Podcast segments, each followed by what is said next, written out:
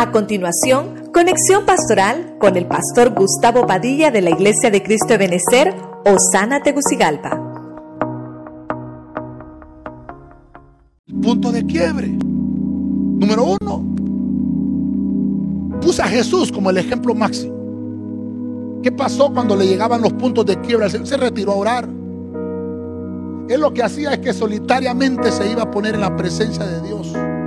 Número dos, vemos a Pedro, que de la misma forma, aunque le fue profetizado, a Pedro se le olvidó y tres veces negó al Señor.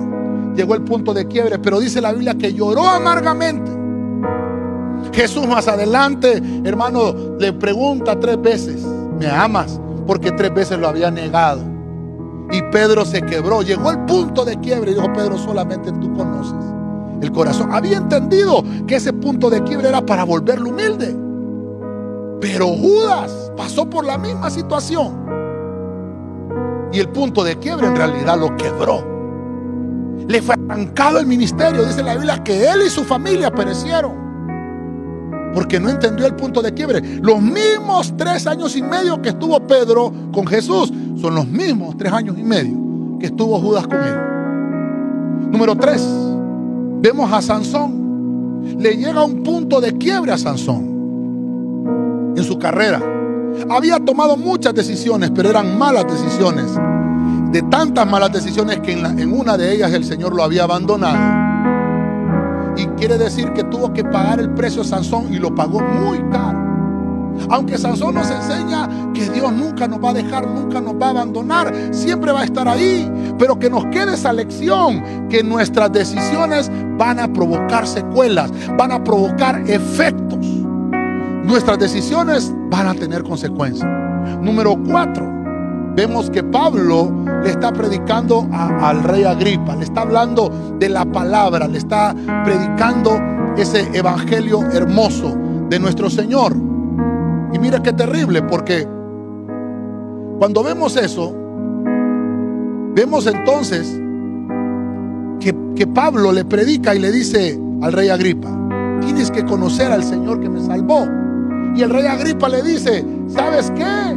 Por poco, por un poquito llego al punto de quiebre y me rindo, pero sabes, casi me hago cristiano.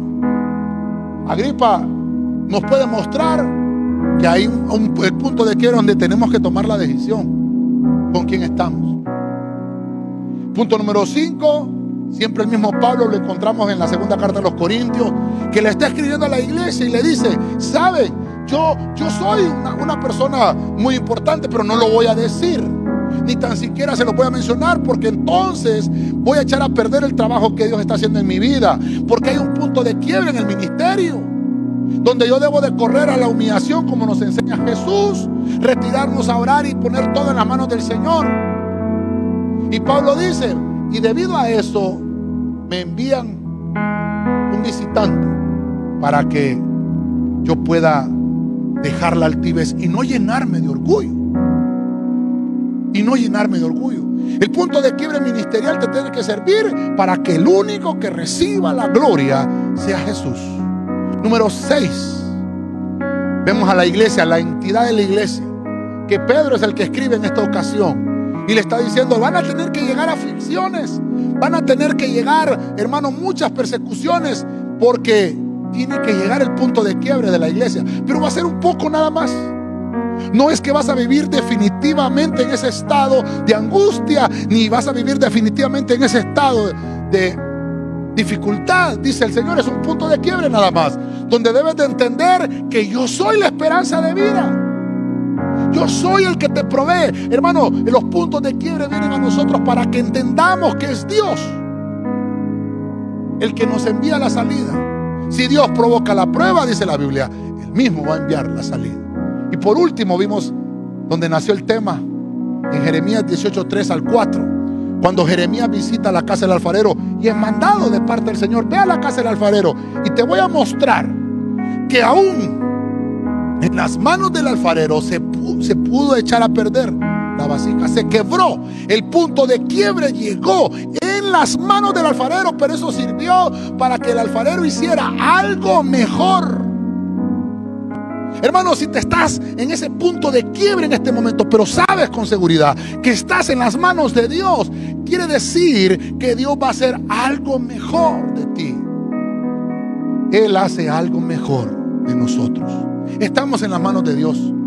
Yo quiero orar por ti hoy, hermano. Quiero pedirle al Señor por tu vida. Estás en las manos de Dios. Y si está llegando el punto de quiebra,